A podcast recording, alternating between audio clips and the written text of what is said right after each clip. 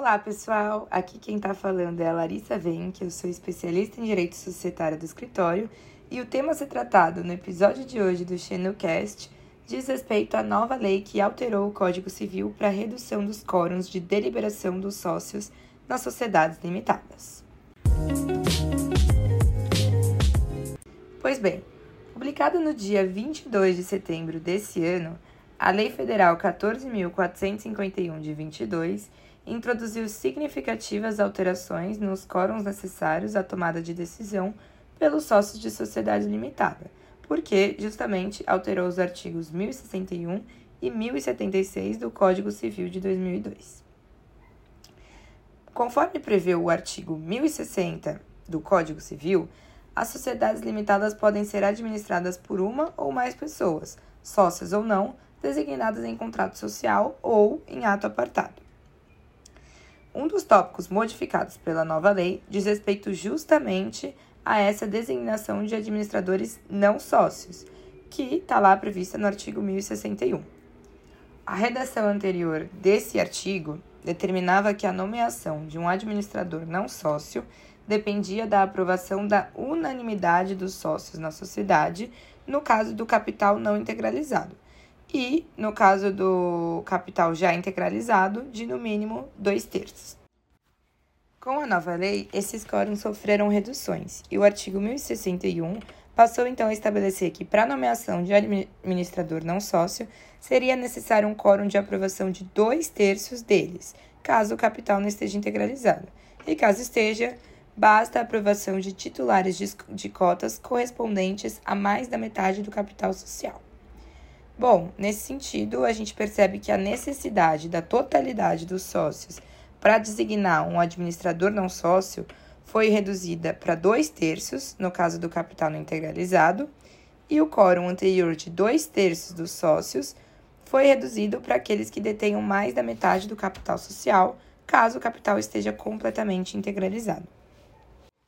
Essa vinculação da integralização do capital social às diferenças de quórums para designação de administrador não sócio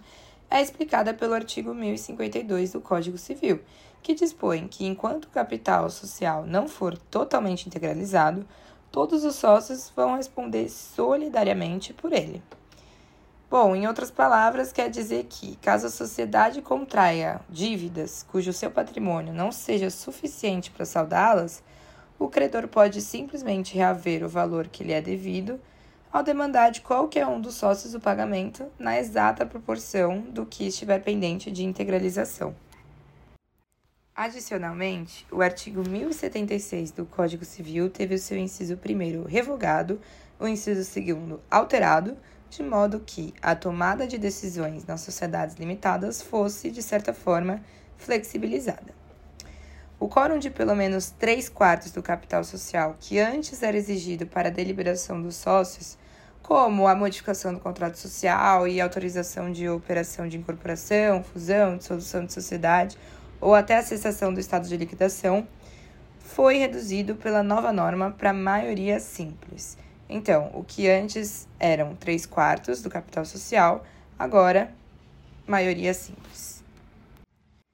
Disso, concluímos que a mudança de quórum para a maioria simples trazida pela nova lei agora está igual à da sociedade por ações. Então, passa a não ser mais necessário os acordos de sócios que tinham que se formar para alcançar o quórum mínimo de 75%, bastando apenas a aprovação de 50% mais um,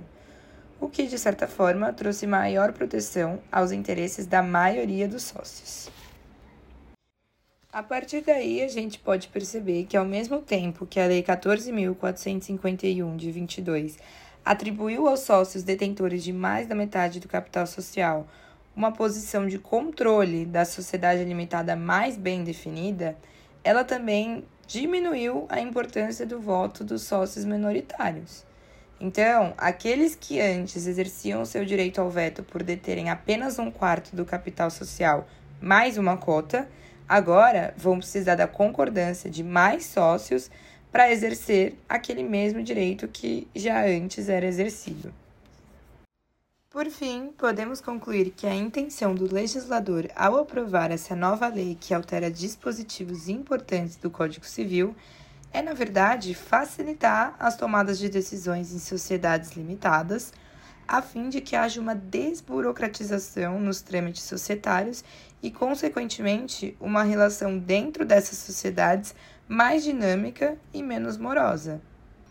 Enfim, a nova lei passa a valer a partir do dia 22 de outubro de 2022. Até a próxima!